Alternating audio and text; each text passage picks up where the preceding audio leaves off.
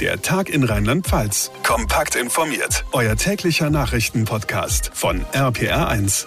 Willkommen und hallo zu einer neuen Podcast-Ausgabe heute am Dienstag, dem 18. Mai. Ich bin John Siegert. Schön, dass ihr eingeschaltet habt. Also nicht, dass wir irgendeine Überraschung erwartet hätten. Trotzdem wurde es heute Mittag gegen halb eins mucksmäuschenstill in der Mainzer Rheingoldhalle. Landtagspräsident Hendrik Hering verließ das Abstimmungsergebnis zur Wahl der Ministerpräsidentin. 55 Stimmen für Malu Dreyer. Die Ampelfraktionen jubeln. Genau ihre Mannschaftsstärke. Also neues Parlament, neue Regierung. Gut zwei Monate Monate nach der Landtagswahl ist alles geritzt in Rheinland-Pfalz.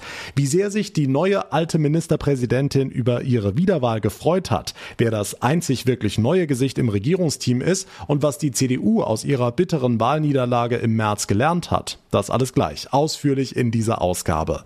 Außerdem werfen wir natürlich einen Blick auf die aktuelle Corona-Entwicklung, weiter sinkende Zahlen in Rheinland-Pfalz und Gesundheitsminister Spahn hat die Aufhebung der Impfpriorisierung ab dem 7. Juni angekündigt. Kann sich dann also wirklich jeder einfach impfen lassen? Wie sieht's mit der Impfstoffmenge aus? Ist genug da? Auch das klären wir und wir ziehen Bilanz mit dem Mainzer Frauennotruf. Sind im Corona-Jahr 2020 tatsächlich mehr Frauen Opfer sexueller Gewalt geworden? Die Zahlen gleich nach den wichtigsten Themen vom heutigen Tag. Das neu geschmiedete Ampelbündnis in Rheinland-Pfalz hat seine Arbeit aufgenommen. Am Nachmittag sind SPD, Grüne und FDP zu einer ersten gemeinsamen Sitzung zusammengekommen. Allerdings gab es zuvor eine erste Bewährungsprobe, nämlich die Wiederwahl von Ministerpräsidentin Malu Dreyer und für sie gab es eine Punktlandung. 55 Abgeordnete haben für sie gestimmt, also genau die Stärke der Ampelfraktion. Anschließend wurden auch die Minister ernannt und vom Parlament bestätigt. RPA1-Reporter Olaf Holzbach. Keine Abweichler, keine geheimen Sympathisanten, ein stabiler Start der neuen Landesregierung, die heute Nachmittag gleich zur ersten Sitzung zusammenkam. Für Malu Dreyer ist es die dritte Amtszeit. 2013 übernahm sie von Kurt Beck, 2016 gewann sie als Spitzenkandidatin genauso wie jetzt im März. Trotzdem ein besonderer Tag, sagte sie, sagte auch ihre neue Stellvertreterin Anne Spiegel ist künftig die zweite Frau hinter der MP. Die neue Ampel leuchtet grüner. Und wir haben mit der neuen alten Ministerpräsidentin direkt nach ihrer Wiederwahl gesprochen. Frau Dreier, 55 von 55 Abgeordneten im Ampelbündnis haben für sie gestimmt. Wie erleichtert sind Sie angesichts dieses Ergebnisses? Erleichterung ist gar, nicht, ist gar nicht das richtige Wort, sondern es ist wirklich eine unbeschreibliche Freude, dass die Koalition so positiv äh, in die neue Legislatur startet. Und das ist auch ein Ausdruck davon, dass wir zusammenhalten, dass wir etwas vorhaben gemeinsam. Und für mich persönlich ist es einfach nur großartig, dass ich wieder Ministerpräsidentin sein darf und das Vertrauen der ganzen Koalition habe. Es ist etwas ganz, ganz Besonderes. Es ist äh, ein Geschenk, es ist ein Vertrauensbeweis. Es ist, ich bin auch demütig und dankbar dafür, dass ich diese Aufgabe erneut erneut fünf Jahre begleiten darf. Und das ist alles gar nicht selbstverständlich. Und natürlich haben wir viel dafür gearbeitet, aber dass uns die Wähler und Wählerinnen als Partei auch die Chance gegeben haben und jetzt diese Koalition zustande gekommen ist und wir alles geschafft haben und die Wahl heute äh, ja war, das ist für mich einfach etwas Besonderes, wird es auch einfach bleiben. Es ist ein besonderer Tag, unserer Verfassungstag. Jetzt haben Sie dem heutigen Abstimmungsergebnis unter anderem mit Ihrer Mutter entgegengefiebert. Lässt sich die Anspannung mit Mama an der Seite leichter ertragen? Es ist einfach schön, dass meine Mutter dabei ist, genauso wie meine Schwester, mein Schwager, mein Mann selbstverständlich, weil sie einfach mit mir sich freuen und glücklich darüber sind, unheimlich stolz sind und das gemeinsam dann nachher auch noch mit einem Glas Sekt zu begießen, das ist einfach toll. Malu Dreyer, seit heute offiziell die neue alte Ministerpräsidentin von Rheinland-Pfalz. Direkt nach ihrer Vereidigung hat sie auch die Minister ernannt. Da gibt's keine wirklich neuen Gesichter, bis auf eines, nämlich das der neuen Integrations-, Familien- und Kulturministerin. Katharina Binz heißt sie von den Grünen aus Mainz. Frau Binz, was sagt denn Ihre Familie zum neuen Amt? Ja, wir haben es ja vorher gut besprochen, ähm, wie wir es machen als Familie, ähm, weil das ist natürlich was, was man gemeinsam entscheiden muss. Und ähm, ja, das ist sicherlich eine große Herausforderung, vor allen Dingen mit, als junge Familie mit einem kleinen Kind. Aber ich persönlich ähm, fand es auch als Abgeordnete immer wichtig, die Perspektive von jungen Familien mit einzubringen in die Politik. Und das ist mir also auch als Ministerin wichtig. Und ich finde es eben auch wichtig, dass auch junge Familien, junge Mütter, junge Väter solche Aufgaben übernehmen können. Hm, muss man sich als Neue denn an irgendwas Komisches gewöhnen? Ähm, nee, das gab es jetzt noch nicht. Ich meine, das, das, ist natürlich eine ganz neue Situation, eine ganz neue Rolle. Ähm, ich bin jetzt auch keine Abgeordnete mehr, sondern Teil der Regierung. Das ist natürlich auch ein Rollenwechsel, den man erstmal vollziehen muss. Und natürlich sind bestimmte Verfahrenswege äh, für, mich, äh, für mich dann auch neu. Aber ich bin da eigentlich ganz guter Dinge, dass ich mich da schnell einfinde und habe auch ein sehr gutes, erfahrenes Team an meiner Seite. Hm, und was glauben Sie, wie oft werden Sie als Grüne Ihren schicken neuen Dienstwagen benutzen? Also äh, da, das, da kann ich Ihnen jetzt noch keine äh, absolute Antwort drauf geben. Ich würde mich sehr freuen, wenn ich äh, morgens und abends meinen Weg ins Ministerium und zurück zu Fuß bestreiten könnte, so wie ich das vorher auch gemacht habe. Ich wohne ja in der Mainzer Innenstadt. Aber manchmal wird sicherlich der Terminkalender nicht hergeben, dass man äh, erst zum Ministerium geht und dann zum Termin aufbricht. Und dann äh, wird natürlich auch der Dienstwagen genutzt. Dafür ist er ja da. Katharina Binz, die neue rheinland-pfälzische Integrations-, Familien- und Kulturministerin im neu geschmiedeten Ampelbündnis, das ja in dieser Legislaturperiode deutlich grüner leuchtet. Für Schwarz war da kein Platz am Regierungstisch. Die CDU bleibt nach der krachenden Wahlniederlage in der Opposition. Christian Baldauf war als Spitzenkandidat im März angetreten. Herr Baldauf, was haben Sie aus der Wahlniederlage gelernt? Wir haben aus der Wahlniederlage gelernt, dass es nicht die Themen waren, die falsch gesetzt waren. Wir haben sehr, sehr viel positiven Zuspruch zu unserem Wahlprogramm bekommen. Wir haben sehr viel Zuspruch dazu bekommen, dass wir es sehr regional machen wollten. Jetzt wird sich jeder fragen, ja, aber wie kommt dann so ein Ergebnis zustande? Wir wissen, welche Umstände und welche Rahmenbedingungen vorlagen, auch während Corona. Aber die Themen, die wir damals schon für richtig erachtet haben, nämlich die Weiterentwicklung von Wirtschaft und Arbeit, das Zusammengehören von Umwelt und Landwirtschaft, der wichtige Baustein von Wissenschaft und Bildung zusammengedacht, dass das auch richtig ist und richtig war. Und deshalb muss ich das nicht neu erfinden. Ich finde, zu nachhaltiger Politik gehört auch, wenn es noch nicht umgesetzt ist, wie es sein soll, wenn es immer noch Unterrichtsausfall gibt, wenn es immer noch Funklöcher gibt, wenn es noch immer keine Idee gibt, wie überhaupt in Zukunft der Klimaschutz betrieben werden soll, dass wir diese Themen auch weiterführen. Das ist das Neue, dass wir sie weiterführen. Hm, nun war das Wahlergebnis bei der Landtagswahl ja recht eindeutig, sehr positiv für die SPD, für Sie und die CDU eine herbe Niederlage. Sehen Sie sich dadurch als geschwächte Opposition? Das glaube ich nicht, äh, weil die SPD selbst nur davon profitiert hat, dass Malu Dreyer vorne dran stand. Das wissen wir doch alle. Sonst wären doch die Werte auch auf Bundesebene andere. Die SPD steht ja für nichts im Moment. Sie steht für Malu Dreyer und dann ist das so. Und das müssen wir akzeptieren und respektieren. Und ich möchte wirklich nur noch mal darauf hinweisen, auch unser Ergebnis im Land ist nicht alleine von uns verschuldet. Und wir haben das, was wir zu bringen haben, auch gebracht. Ich will da nicht sagen, dass ich mich freue. Ich sage selbstkritisch, das war nicht schön. Aber bei den Dingen, die wir jetzt hier als Zukunftsfelder darstellen, ist mir nicht bekannt, dass da jemand gesagt hat, da wäre ein Falsches dabei. Und deshalb wird es auch fortgeführt. Die Niederlage nicht allein von Ihnen verschuldet, sagen Sie. Klar, die Union im Bund hat sicherlich eine Menge dazu beigetragen. Nicht zuletzt wegen dem ganzen Hickhack in der K-Frage, die ja auch in Rheinland-Pfalz für mächtig Streit gesorgt hat. Spüren Sie da irgendwelche Gräben in Ihrer Fraktion? Nein, das merke ich nicht, weil die, wir in der Fraktion wirklich sehr freundschaftlich und vertrauensvoll zusammenarbeiten. Wenn der oder die eine oder andere einen Favoriten hat, dann ist das doch auch völlig legitim. Es ging ja in dieser Frage der Kandidatenfindung auch gar nicht darum, dass der eine oder die, der andere ein schlechterer Kandidat sei oder das nicht könne. Das ist ja auch nicht so. Das hätten der Markus Söder wie auch der Armin Laschet in gleicher Stärke auch machen können. Dass jeder seine Präferenz hatte, ist doch völlig in Ordnung. Das ist aber jetzt entschieden. Es war ja mehr die Frage gestellt worden, ob man zu diesem Ergebnis durch diesen Ablauf so hätte kommen sollen oder eben die Partei, die Mitglieder mehr mitnehmen sollen und hören sollen. Das meine ich auch, dass wir das tun müssen in Zukunft und deshalb brauchen wir neue Beteiligungsformen. Aber wir wollen natürlich, dass wir das Kanzleramt auch verteidigen und dass Armin Laschet Bundeskanzler wird weil ich mir nicht vorstellen kann, dass ich, wenn ich eine grüne Bundeskanzlerin habe, diese Gesellschaft noch in diesem gleichen Kontext sehe, wie er jetzt ist. Die Grünen wollen diese Gesellschaft verändern. Sie wollen ideologisiert mit vielen Verboten arbeiten. Und das möchte ich in dieser freien Gesellschaft in Zukunft nicht haben. Und deshalb ist es wichtig und richtig, wenn man die CDU unterstützt. Warum gibt es denn trotz der sehr deutlichen Niederlage nicht mehr neue Gesichter in Ihrem Team? Sie haben ja, wir müssen doch bitte eines feststellen, wir haben gewählte Abgeordnete. Und diese gewählten Abgeordneten sind alle neue Gesichter und viele haben ihre Wahlkreise auch gewonnen. Das heißt, sie haben ja das Vertrauen vor Ort.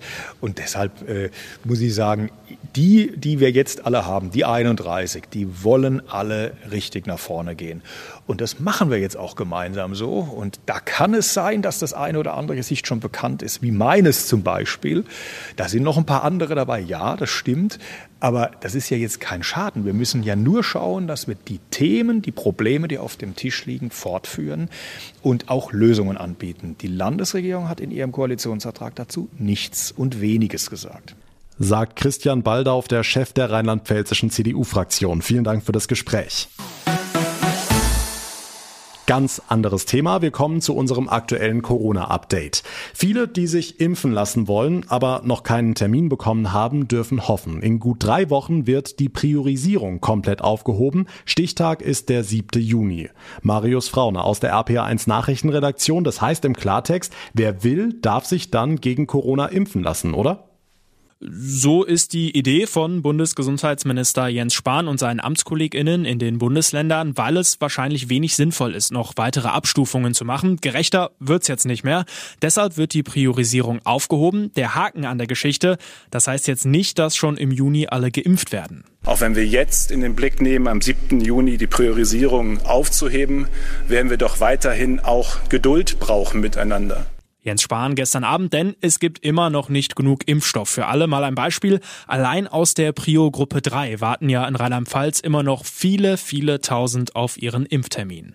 Ja, die sich ja längst angemeldet haben und sich fragen, was soll das Ganze? Also, was nützt mir die Anmeldung, wenn ich den Termin dann irgendwann im Herbst bekomme? Ja, das kann passieren, vielleicht nicht unbedingt erst im Herbst, aber durchaus im Sommer oder Spätsommer. Übrigens auch aus der Prio-Gruppe 2, den über 70-Jährigen sind noch lange nicht alle doppelt geimpft in Rheinland-Pfalz. Und die Hausärzte, die freuen sich schon, wenn dann ab dem 7. Juni das Telefon gar nicht mehr stillsteht. Also alles nicht so einfach, aber dem Gesundheitsminister geht es auch darum, Hoffnung zu machen und eine Perspektive aufzuzeigen. Hoffnung macht im Übrigen auch eine neue vorläufige Studie aus den USA, die zeigt, dass die Impfstoffe von BioNTech BioNTech und Moderna wohl auch vor den beiden Corona-Mutationen aus Indien gut schützen. Zwar sei die Wirksamkeit bei den beiden Mutanten etwas geringer als bei den anderen, aber die Forscher gingen von einem weitgehenden Schutzeffekt aus, heißt es. Ja, und genauso viel Zuversicht macht sich dieser Tage beim Blick auf die Infektionszahlen breit. Die entwickeln sich nämlich auch in Rheinland-Pfalz weiter richtig gut. Absolut. Die landesweite Inzidenz ist auf 66,4 gesunken und inzwischen sind auch nur noch drei Kommunen in Rheinland-Pfalz über der kritischen Marke von 100. Mainz und Worms sind heute drunter gefallen. Speyer und Ludwigshafen liegen noch drüber, ebenso der Kreis Birkenfeld. Dort ist die Inzidenz im Vergleich zu gestern auch leicht gestiegen, liegt heute bei 103. Aber wir wissen ja, das kann sich täglich in die eine oder andere Richtung ändern. Und in Kreisen und Städten mit einer stabilen Inzidenz unter 100 gelten ja dann mehr und mehr Lockerungen. Vieles ist dann wieder möglich, wenn man getestet oder geimpft ist und das auch nachweisen kann. Wer solche Nachweise allerdings fälscht, der soll künftig auch hart bestraft werden. Ne? Ja, das hat Gesundheitsminister Spahn heute gegenüber der Funke Mediengruppe angekündigt. Wer falsche Angaben in einen Impfpass eintrage, mache sich strafbar, so Spahn. Genauso, wer so einen Pass nutze. Ein Gesetzentwurf sieht laut den Funke Zeitungen nun vor, dass unwahre Angaben in Impfpässen, aber auch in genesenen oder Testdokumenten mit einer Freiheitsstrafe von bis zu einem Jahr oder mit einer hohen Geldstrafe geahndet werden sollen. Spahn sagt, nur wer wirklich geimpft, getestet oder genesen sei, könne andere kaum noch infizieren. Fälsch Fälschungen seien daher kein Kavaliersdelikt. Gut, das sollte selbstverständlich sein. Dankeschön, Marius Fraune, für die Infos. Und jetzt weitere wichtige Meldungen vom heutigen Tag im Kurzblock mit Felix Christmann aus dem RPA1 Nachrichtenteam. Schönen Feierabend. Österreich bietet ab kommender Woche auch für ausländische Gäste kostenlose Corona-Tests an. Damit soll der Tourismus angekurbelt werden. Testen lassen kann man sich dann in öffentlichen Teststraßen, Apotheken oder auch direkt im Hotel. So sollen dann auch spontane Restaurantbesuche möglich sein. In Österreich öffnen morgen nach sieben Monaten Lockdown Gastro, Hotellerie, Kultur und viele Sportstätten. Für deutsche Urlauber entfällt die Quarantänepflicht. Die Bundesregierung hat humanitäre Hilfe für die Zivilbevölkerung im Gazastreifen zugesagt.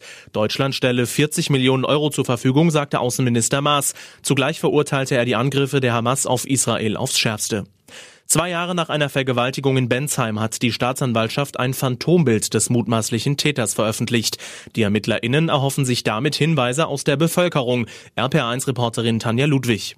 Die damals 24-Jährige war auf dem Heimweg von einer Weinwanderung. Schließlich bemerkte die Frau, dass sie von einem Radfahrer verfolgt wird. Im Feldbereich Eselsbrücke griff der Unbekannte sie an, drückte sie zu Boden und vergewaltigte sie. Anschließend ergriff er die Flucht. Der Mann wird auf etwa 40 bis 50 Jahre geschätzt. Er hatte laut Polizei einen dunklen Teint, dunkle Augen und weiße Haare. Er trug ein Basecap in weiß-beige. Das Fahndungsfoto gibt es auf rpr1.de. Viele Deutsche planen ihren Sommerurlaub in diesem Jahr im Camper. Zu diesem Schluss kommt eine Umfrage von Camp Panda. Nur 11 Prozent planen wegen der Pandemie eine Flugreise, knapp 60 Prozent wollen sich kontaktarm im Wohnmobil abschotten. Beachtlich, rund 30 Prozent der Befragten verreisen zum ersten Mal im Camper. Was macht ein monatelanger Lockdown mit den Menschen? Der Alltag verändert sich radikal, man ist viel zu Hause, hat kaum Kontakt zu anderen, kaum Abwechslung. Steigt damit auch die Gefahr für Frauen, Opfer von sexualisierter Gewalt zu werden? Der Mainzer Frauennotruf hat heute Bilanz des Corona-Jahres gezogen. Darüber spreche ich mit Annette Diel. Frau Diel, ich vermute, dass 2020 auch für Sie und Ihr Team recht anstrengend war, oder? Also die größte Herausforderung in diesem Corona-Jahr war für uns im Grunde, diese ganzen Hygieneregeln und den Betrieb in Präsenz aufrecht zu erhalten, also dass wir weiter richtig da sein können für die betroffenen Frauen und Mädchen, dass die weiterhin unser Unterstützungsangebot finden können. Hm, warum ist es so wichtig, dass die Betroffenen wirklich persönlich zu Ihnen in die Beratung kommen, direkten Kontakt haben können? Weil eben für viele nicht geeignet ist, von zu Hause zu telefonieren oder eine Videokonferenz zu machen, weil sie weder das Thema in den Ecken zu Hause haben wollen, im Wohnzimmer oder sonst irgendwo, aber auch weil sie unter Umständen gar nicht genug Platz oder Raum haben. Also vielleicht sitzt die ganze Familie nebendran. Also grundsätzlich ist es notwendig für Frauen, einen geeigneten Raum zu haben, um darüber zu sprechen, was ihnen an äh, beschämenden, sehr verletzenden Dingen passiert ist. Jetzt haben Sie heute die Zahlen vorgelegt. Sie und Ihr Team haben knapp 1000 Beratungsgespräche geführt. Das ist praktisch so viel wie im Jahr davor. Und Sie sagen, es gab offensichtlich keinen krassen Anstieg bei sexuellem Missbrauch und Vergewaltigung, was ja eine gute Nachricht ist. Genau das hatten nämlich viele zu Beginn des ersten Lockdowns befürchtet. Ähm, Gewalt findet immer und überall statt. Gewalt an Frauen, insbesondere sexualisiert Gewalt an Frauen. Und ähm, Corona hat eben diese Gewalt ja nicht gesteigert, sondern ähm, es hat sozusagen nochmal den Blick darauf gerichtet von außen, was bestimmt auch an manchen Stellen gut war, aber die Situation hat sich dadurch nicht verändert. Was hat sich stattdessen verändert?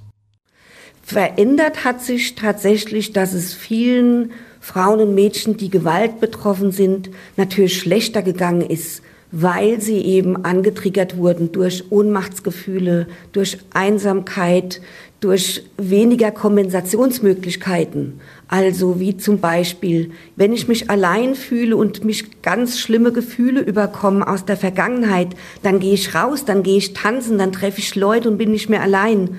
Aber wo soll ich denn jetzt hingehen? Das waren die Probleme der Frauen und Mädchen, die Gewalterlebnisse in der Vergangenheit hatten. Corona hat also auch die Arbeit des Mainzer Frauennotrufs im vergangenen Jahr stark beeinflusst. Der befürchtete Anstieg der sexuellen Gewalt ist aber offensichtlich ausgeblieben. Zum Glück. Dankeschön, Annette Diel, fürs Gespräch. Es klingt total spannend. Ein Leben mitten im Wald, abseits der Zivilisation, in einem Baumhaus. Wollten wir als Kind alle, oder? Die Sache ist nur die, das ist nicht nur Abenteuer, was da ein paar junge Leute in der Nähe von Trier gerade veranstalten. In einer Nacht- und Nebelaktion haben die Baumhäuser in ein Waldstück gezimmert. Eine richtige Waldbesetzung, mit der sie gegen den sogenannten Moselaufstieg demonstrieren. Das ist eine Bundesstraße, die dort gebaut werden soll, für die der Wald abgeholzt werden müsste. RPA1-Reporterin Sarah Brückner hat sich die Baumhaussiedlung angeschaut. Ja, hier mitten im Wald zwischen Trier und Igel sind jetzt über mir ganz provisorisch vier Baumhäuser an Seilen hochgezogen worden. Und darin harren ein paar WaldbesetzerInnen seit letzter Woche bei Wind und Wetter aus. Und das war ja in den letzten Tagen teilweise echt katastrophal stürmisch. Also angenehm ist auf jeden Fall anders. Hier neben mir ist Henry. Er ist einer von den Waldbesetzern. Henry, wie läuft denn bis jetzt das Leben im Wald? Es ist natürlich äh natürlich mit dem Regen ein bisschen blöd. Man sieht, wir haben ja halt auch überall äh, ja, Regen, Regenplan und sowas. Es wird hier natürlich noch fleißig weiter gebaut. Wir, hier hinter uns zum Beispiel äh, unsere Küche, äh, wurde hier erstmal einen Tag lang gebaut worden ist, damit hier auch eine vernünftige Versorgungslage steht. Äh, weitere Baumhäuser werden gebaut, wie zum Beispiel da hinten. Ähm, ja, und allgemein ist, ist man hier ziemlich am Arbeiten, damit man hier wirklich ähm, ja auch, auch längere Zeit leben kann. Ja, Stichwort längere Zeit leben. Wie macht ihr das denn eigentlich mit der Versorgung? Ihr müsst ja auch trotzdem weiter regelmäßig essen. Also es kommen hier ständig Menschen aus, aus der kompletten Region, die davon gehört haben, hier vorbei, äh, reden mit uns und das ist mega schön, weil die alle uns unterstützen, auch manchmal Essen oder sowas bringen. Wir haben unten eine Wunschliste stehen äh, von Dingen, die benötigt werden. Dazu zählen vor allem Nägel, also insbesondere gerade Nägel und natürlich Essen. Wenn hier jemand vorbeikommt und vegane Schokolade bringt oder Tee, ist das natürlich echt super. Okay, und jetzt hast du es eben schon gesagt, ihr habt jetzt eine provisorische Küche gebaut, ihr plant auch noch mehr Baumhäuser. Wie lange habt ihr denn vor, hier zu bleiben? Also momentan besteht zum Glück noch keine konkrete Rodungsgefahr. Falls es aber dazu kommt, ähm, da sind wir so lange hier, bis die Polizei uns hier rausräumt. Oder halt eben das komplette Projekt gekippt wird, was natürlich unser favorisiertes Ziel ist. Und bis dahin gibt's vegane Schokolade unter Regenplanen in luftiger Höhe. Dankeschön RPA1-Reporterin Sarah Brückner aus dem besetzten Wald bei Trier. Und damit komme ich zum Ende der heutigen Ausgabe. Wenn euch der Tag in Rheinland-Pfalz gefällt, dann würde ich mich sehr über eine kurze Bewertung bei Apple Podcasts freuen. Und ihr bleibt immer auf dem Laufenden, wenn ihr unseren Podcast ganz einfach abonniert. Da, wo ihr mir gerade zuhört, geht auf jeder Plattform, dann verpasst ihr keine Ausgabe mehr. Mein Name ist John Segert. Ich bedanke mich ganz herzlich für eure Aufmerksamkeit, für euer Interesse. Wir hören uns dann morgen Nachmittag wieder. Bis dahin eine gute Zeit und vor allem bleibt gesund. Der Tag in Rheinland-Pfalz, auch als Podcast und auf rpr1.de. Jetzt abonnieren.